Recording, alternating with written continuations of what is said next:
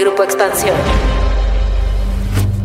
Hace dos décadas, el mundo se cimbró con las imágenes de los ataques terroristas a las Torres Gemelas del World Trade Center en Nueva York. This just in, you are looking at a, obviously a very disturbing live shot there. That is the World Trade Center, and we have unconfirmed reports this morning that a plane has crashed into one of the towers por las televisoras de todo el mundo circularon videos de la caída de uno de los símbolos estadounidenses más emblemáticos. 2.977 personas murieron con el derrumbe de las torres y el posterior ataque al Pentágono. ¿Cómo cambió el mundo con esto? ¿Qué pasó con la guerra que vino después en Afganistán y que también dejó miles de muertes? ¿Qué significa para Estados Unidos el regreso de los talibanes al poder? De esto vamos a platicar hoy en Política y otros datos, después de que nos sorprendiera el sismo de 7.1 grados ocurrido en la Ciudad de México el 7 de octubre.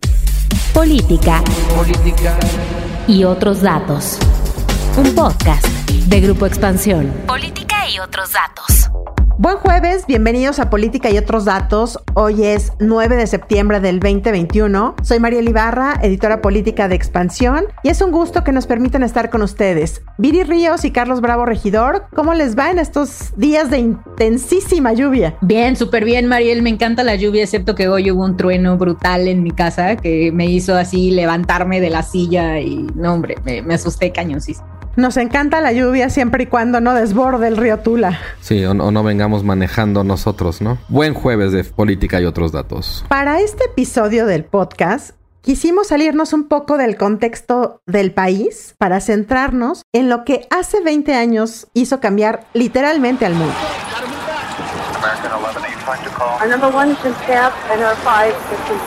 Y estamos hablando del atentado a las Torres Gemelas del World Trade Center en Nueva York.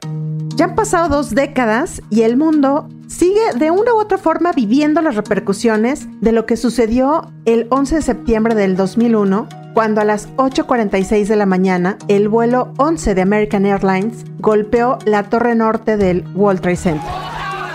Lo que ocurrió después ya lo sabemos. Miles de muertos y heridos que derivaron en una guerra y ocupación de Afganistán, donde estaba refugiado Osama Bin Laden, quien se adjudicó los atentados. Today, our fellow citizens, our way of life, our very freedom came under attack in a series of deliberate and deadly terrorist acts. No hay cifras exactas, pero en 20 años de guerra en Afganistán se calcula que casi 2.500 soldados de Estados Unidos perdieron la vida y junto con ellos casi 50.000 civiles. A razón de estos 20 años, es momento de preguntarnos qué cambió con esto en el mundo, Viri, y si ha valido la pena esta guerra de 20 años. Bueno, grandes preguntas, Mariel, déjame me concentro en la primera. El principal factor que cambió fue cómo concebimos la seguridad. Pasamos de hablar de seguridad pública, que es cómo un Estado, digamos, protege a los miembros que viven dentro del país, a hablar de temas de seguridad nacional. Es decir, un Estados Unidos, sobre todo, que estaba tratando de protegerse contra futuros ataques terroristas. Esto cambió por completo la relación de Estados Unidos con muchos de sus socios comerciales, incluyendo México, pero cambió también la forma en la cual todos los ciudadanos del mundo vivimos. No sé si se acuerdan, pero había un tiempo en el cual tú te podías subir a un avión con tijeras, con pincitas, con un shampoo de 3 litros. Bueno, todo eso cambió, la forma en la cual se nos revisa para entrar a un avión, etcétera. Todo eso proviene de esta época. Se crearon instituciones nuevas, Mariel Carlos. No existía, por ejemplo, cosas que hoy vemos todos los días en los medios como Homeland Security esto fue también parte de la fuerza que se trató de desplegar para que no entraran a Estados Unidos potenciales terroristas a través de tierra. Y bueno, yo creo que cambió por completo las prioridades del gobierno americano. Carlos, ¿dónde estamos parados después de 20 años? Hablo de Estados Unidos. ¿Cómo podríamos resumir estos 20 años y después de esta guerra que le ha costado miles de millones de dólares a los norteamericanos y bueno, pues decenas de vidas? ¿Qué nos ha dejado esta guerra en Afganistán? Es muy interesante porque en la guerra de Afganistán estaban en disputa dos concepciones distintas como del poder que podía ejercer Estados Unidos a nivel internacional. Claramente la guerra en Afganistán fue una guerra en revancha por los atentados del 11 de septiembre, pero muy rápidamente se volvió, vamos a decir, como que tomó el asiento de atrás porque luego vino la invasión a Irak y realmente Irak tomó de alguna manera muchísimo protagonismo cuando en realidad la guerra en Irak no tenía que ver con los atentados, ¿no?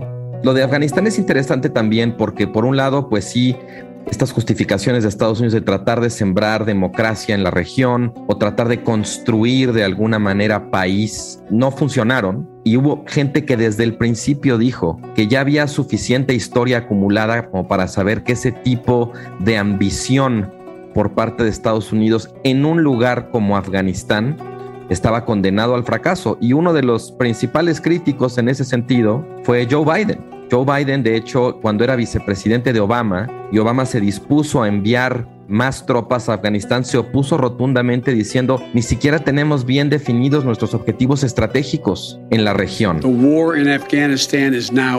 Y ahora, pues Biden de alguna manera ha aprovechado la coyuntura para decir que la misión de Estados Unidos tendría que haberse concentrado simplemente a hacer justicia contra los que habían atentado contra el World Trade Center, básicamente diciendo, pues ya que matamos a Bin Laden, tendríamos que haber terminado con esa misión y diciendo simplemente que lo importante era convertir Afganistán en un lugar seguro que no se convirtiera de alguna manera como en un nido de terroristas. It's time to look at the future, not the past. To future that's safer, to future that's more secure, to future that honors those who served and all those who gave what President Lincoln called their last full measure of devotion. Es interesante porque no es que Estados Unidos perdiera la guerra en Afganistán. Simplemente Estados Unidos se va porque no pudo ganar y se va y los talibanes 20 años después vuelven al poder, como ha sido la historia de Afganistán siempre, un país que ha padecido muchas invasiones de, Occidente, pero que nunca ha logrado ser conquistado, nunca ha logrado ser domado, domesticado, como quieras, por muchas razones, pero pues vuelven los talibanes 20 años después y Estados Unidos se regresa a su casa. La pregunta que queda en el aire es si Afganistán realmente es un lugar más seguro para Estados Unidos y si no volverá a convertirse en un sitio donde puedan organizaciones terroristas planear o conspirar contra los intereses de Estados Unidos. Estados Unidos no perdió la guerra, Viri. Es decir, el costo que está teniendo para Joe Biden ahorita en su política exterior te da para pensar que realmente lo invertido en tiempo y en dinero, Estados Unidos puede decir que ganó. Para nada. Yo creo que de hecho esta es una lección demoledora para Estados Unidos y para sus instituciones de inteligencia. Ellos, de hecho, cuando... Y para los gobiernos, ¿no? Que apoyaron. claro, pero, pero yo creo que esto, de hecho, no es un golpe solamente para Biden. Creo que no lo debemos tampoco leer así. Es más bien un golpe en general para la política exterior americana, en donde ellos, pues por muchos años estuvieron diciendo, estuvieron en esta misión de creación de nación, le llamaban en donde ellos estaban buscando que mediante la inversión en la creación de un ejército afgano y de un proceso de democratización occidental, el país eventualmente se graduara, digamos, de necesitar a las tropas americanas. Ellos dijeron que el país ya estaba más listo para esta graduación. Y bueno, lo que nos dimos cuenta es que no solamente no estaba listo, sino que la velocidad con la cual el talibán logró recobrar posesión del país nos habla de que las fuerzas militares afganas probablemente ni siquiera estaban convencidas de proteger al Estado, nación. Quizás la precisión, Mariel, es, claro que Estados Unidos no ganó, pero la verdad es que tampoco es que haya sido derrotado. en todo caso, quizás Estados Unidos se venció a sí mismo por la expectativa, por el tamaño de la ambición y el magrísimo resultado, ¿no? Ahora, también hay que decir que en realidad fue Trump, ¿no? Fue Donald Trump el que comenzó a plantear la retirada de Afganistán. Sí, es así, en 2020. A ver, les voy a preguntar porque yo entiendo que Obama ya empezaba a hablar de esto y luego cuando llegó se echó para atrás y mandó más tropas, ¿no? O entiendo que en campaña Obama ya estaba diciendo que se iba a retirar. Tienes razón, Viri. Pero lo que tú te refieres, Mariel, creo es al deal con los talibanes que hizo Trump. Ella hizo un acuerdo de retirada donde además fue muy sorprendente porque básicamente hizo ese acuerdo sin consultar, sin incluir al gobierno de Afganistán en esa negociación y quedando con los talibanes básicamente, yo me voy, nomás no atentes contra Estados Unidos ni seas un safe haven para terroristas. Viri, pero ahora viendo en la otra parte, el tema de derechos humanos, el tema de las mujeres y el tema de, pues sí, de los derechos que se habían conquistado en estos 20 años en Afganistán, cómo se están viendo mermados ahorita nuevamente, pues con el régimen talibán. Hemos visto protestas y todo. Queda la duda, Mariel, de qué tipo de talibán vamos a ver y de si este talibán va a ser igual al que teníamos hace unas décadas. Bueno, ya vimos gobiernos solo de hombres, universidades con cortinas, ¿no? Entre mujeres y hombres. Pero esos mismos hombres están diciendo que van a permitir la educación de las mujeres en ciertos ámbitos, sobre todo en temas de educación y de medicina. Están diciendo también que eh, muy probablemente se permita que las mujeres continúen trabajando también en algunas profesiones. Y creo que esta es una de las grandes incógnitas, que es muy interesante. No sabemos si el talibán vaya a moderarse en su violación de los derechos humanos con tal de no generar pues otra vez fuerte, digamos, rechazo por parte de las potencias globales. Y ese miedo es lo que ha hecho que, bueno, recuerdan las imágenes de los primeros momentos, la gente literalmente cayendo de los aviones, queriendo salir de Afganistán, justamente por la duda de no saber cuál es el gobierno que se va a implementar a partir, pues, de la llegada nuevamente de los talibanes al régimen. Pero, Carlos, a ver, dos pasitos para atrás. Una de las cosas que decía Viri, que el mundo cambió cuando todo mundo nos enteramos pues de los ataques a las Torres Gemelas, fue que de pronto también el mundo volteó a ver al Islam como el enemigo a vencer en el mundo, algo que también fue terrible, porque se hizo una estigmatización a nivel mundial. Háblanos de esto, porque también eso fue una de las cosas muy malas que dejaron los ataques del 11 de septiembre. Realmente los ataques terroristas contra las Torres Gemelas le dieron carta de naturalización al prejuicio contra el Islam como probablemente nunca antes. Y sí, de pronto ya, o sea, la imagen del Islam como una religión de odio, como una religión violenta, fue muy exitosa mediáticamente aunque siempre se supo que en términos, digamos, más amplios, la inmensa mayoría de las personas que profesan esa religión son personas pacíficas, no son personas que justifiquen los ataques terroristas. Hay de todo como en todas las religiones, pero sí se convirtió de alguna manera, incluso había por ahí ciertas hipótesis, ¿no? Donde decían, el Islam vino a sustituir al comunismo como el enemigo a vencer o como el enemigo exterior amenazante que de alguna manera creaba una cierta unidad en un país como Estados Unidos, digamos, desde los años 90, muy dividido y con creciente polarización. Y bueno, pues también creo que se cometieron muchas injusticias en ese sentido. Como te digo, creo que el prejuicio contra el Islam se convirtió en moneda corriente. Incluso también se empezaron a implementar muchísimas restricciones a la inmigración contra países predominantemente islámicos en Europa. Finalmente, creo que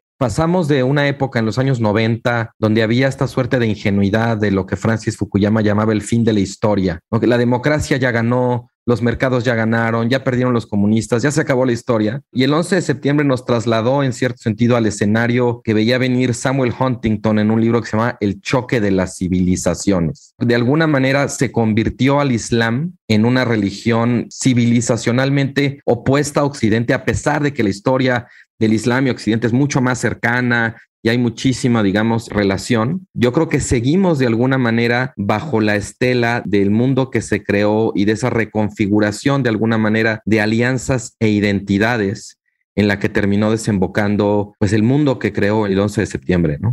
Yo les preguntaría, ¿cuáles son los retos o qué es lo que le queda a Estados Unidos hacer ante esto que estamos viendo? Y también bajar un poquito la, digamos que el tema y ver cómo le pega esto a México. ¿Tiene alguna repercusión? De pronto lo vemos como algo muy, muy lejano, Estados Unidos y su guerra, Estados Unidos y sus conflictos externos, pero de alguna forma hay repercusiones hacia la política en México, hay repercusiones del gobierno de Estados Unidos hacia acá, en que vire, digamos, en algunas decisiones. ¿Cómo lo ven ustedes?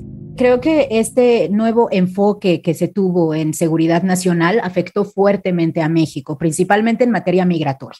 Cuando nosotros observamos cómo sucedieron los flujos, digamos, migratorios en los últimos 20 años, nos damos cuenta que la migración aumentó más o menos hasta el año 2000 y luego comenzó a disminuir. Esto quiere decir que el golpe del septiembre 11 pues ya nos pega en un momento en el cual la migración empieza a disminuir, pero sin duda todavía nos pega fuertísimo. Es aquí donde empezamos a ver, por ejemplo, los migrantes que ya no cruzan por los principales puertos, sino que empiezan a irse hacia zonas desérticas, que encontramos incluso cadáveres de personas que no pueden sobrevivir el duro desierto y la falta de agua que enfrentan al tratar de cruzar. Entonces, yo creo que el golpe más importante viene en materia migratoria, dificultando el cruce de mexicanos. Yo incluso diría también que el 11 de septiembre acabó con la posibilidad de que el tema migratorio fuera parte de la agenda bilateral entre México y Estados Unidos como lo había venido siendo, como que a partir de entonces ya no hay posibilidad de que México le plantee a Estados Unidos la posibilidad de una reforma migratoria, aquello que en esa época se llamaba de whole enchilada. A partir del 11 de septiembre la migración se vuelve para Estados Unidos un tema de política doméstica y para México creo que un poco haciendo de tripas corazón, pues algo que hay que reconocer que los Estados Unidos son soberanos para decidir en sus propios términos, conforme a sus propios intereses, digamos, y preferencias. Y desde entonces no se ha podido volver a plantear lo que en aquel momento, antes del 11 de septiembre, sí era una agenda de negociación muy ambiciosa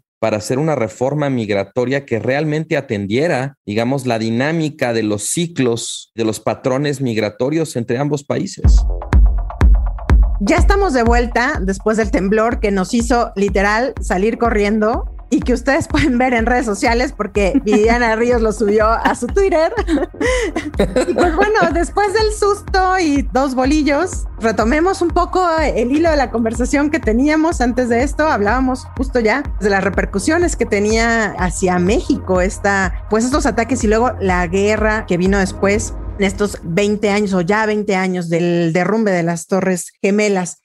Pero yo les preguntaría, a ver, ¿qué hacían cuando sucedieron los ataques terroristas? Porque sin duda, como esto, nos va a marcar siempre. O sea, vamos a estar recordando qué hacíamos cuando sucedían estos eventos. Miri, ¿tú qué hacías? Bueno, yo estaba muy chava, entonces yo estaba entrando a la universidad y yo era muy floja, yo me levantaba muy tarde, entonces porque tenía clases en las tardes.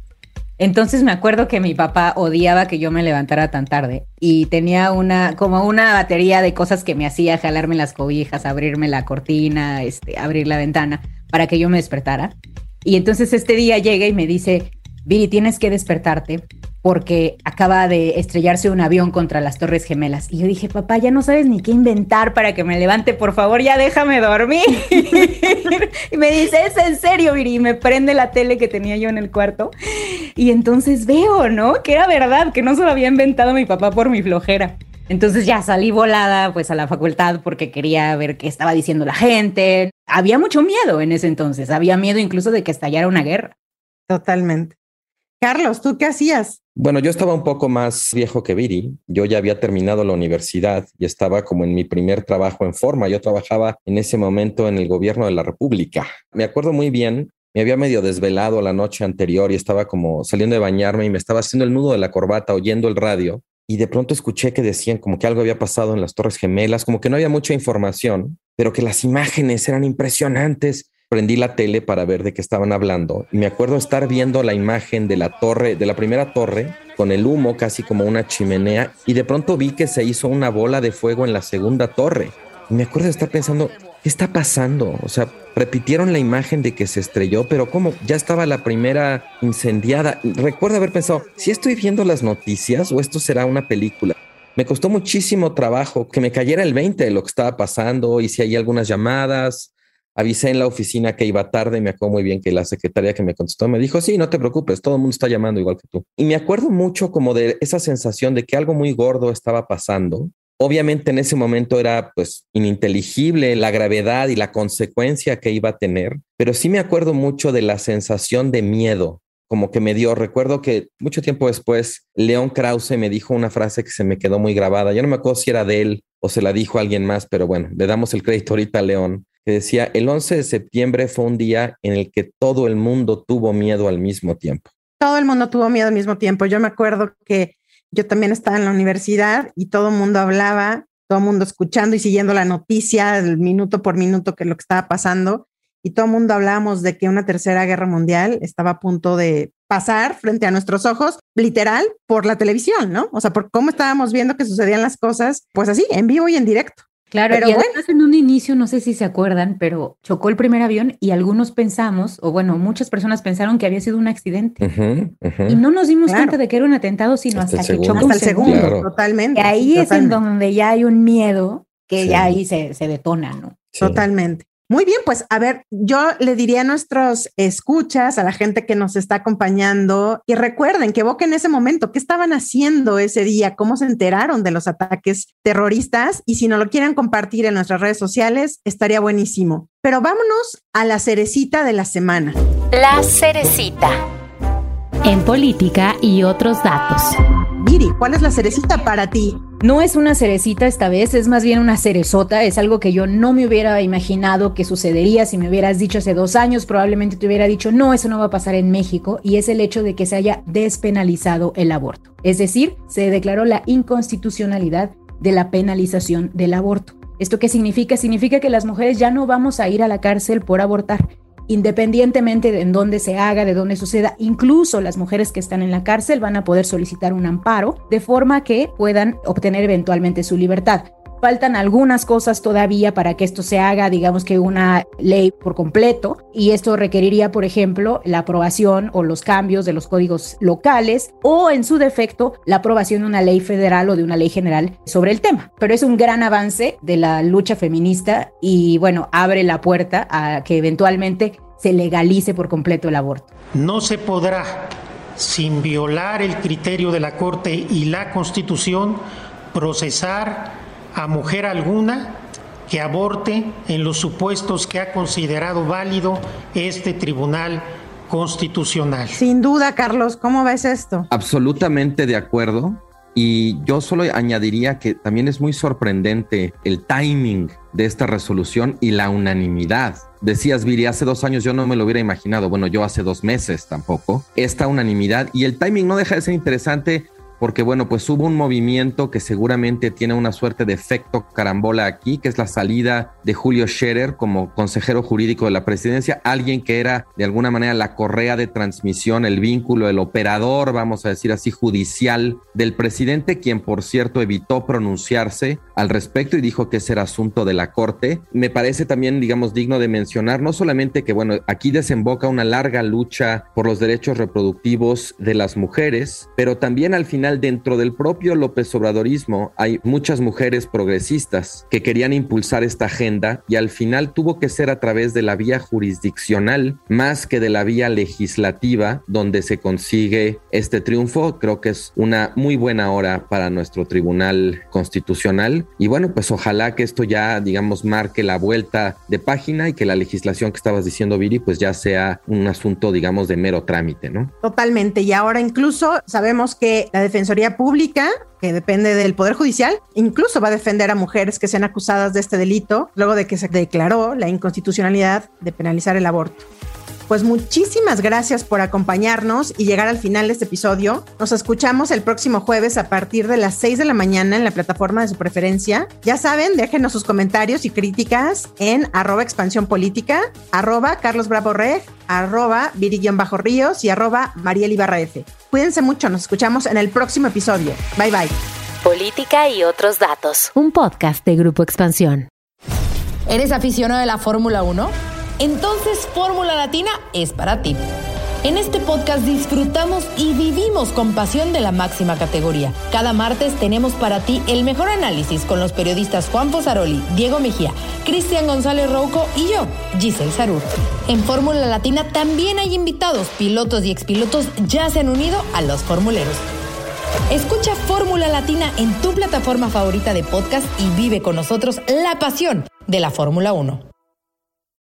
When you need mealtime inspiration, it's worth shopping Kroger, where you'll find over 30,000 mouthwatering choices that excite your inner foodie. And no matter what tasty choice you make, you'll enjoy our everyday low prices, plus extra ways to save, like digital coupons worth over $600 each week. You can also save up to $1 off per gallon at the pump with fuel points. More savings and more inspiring flavors make shopping Kroger worth it every time. Kroger, fresh for everyone. Fuel restrictions apply.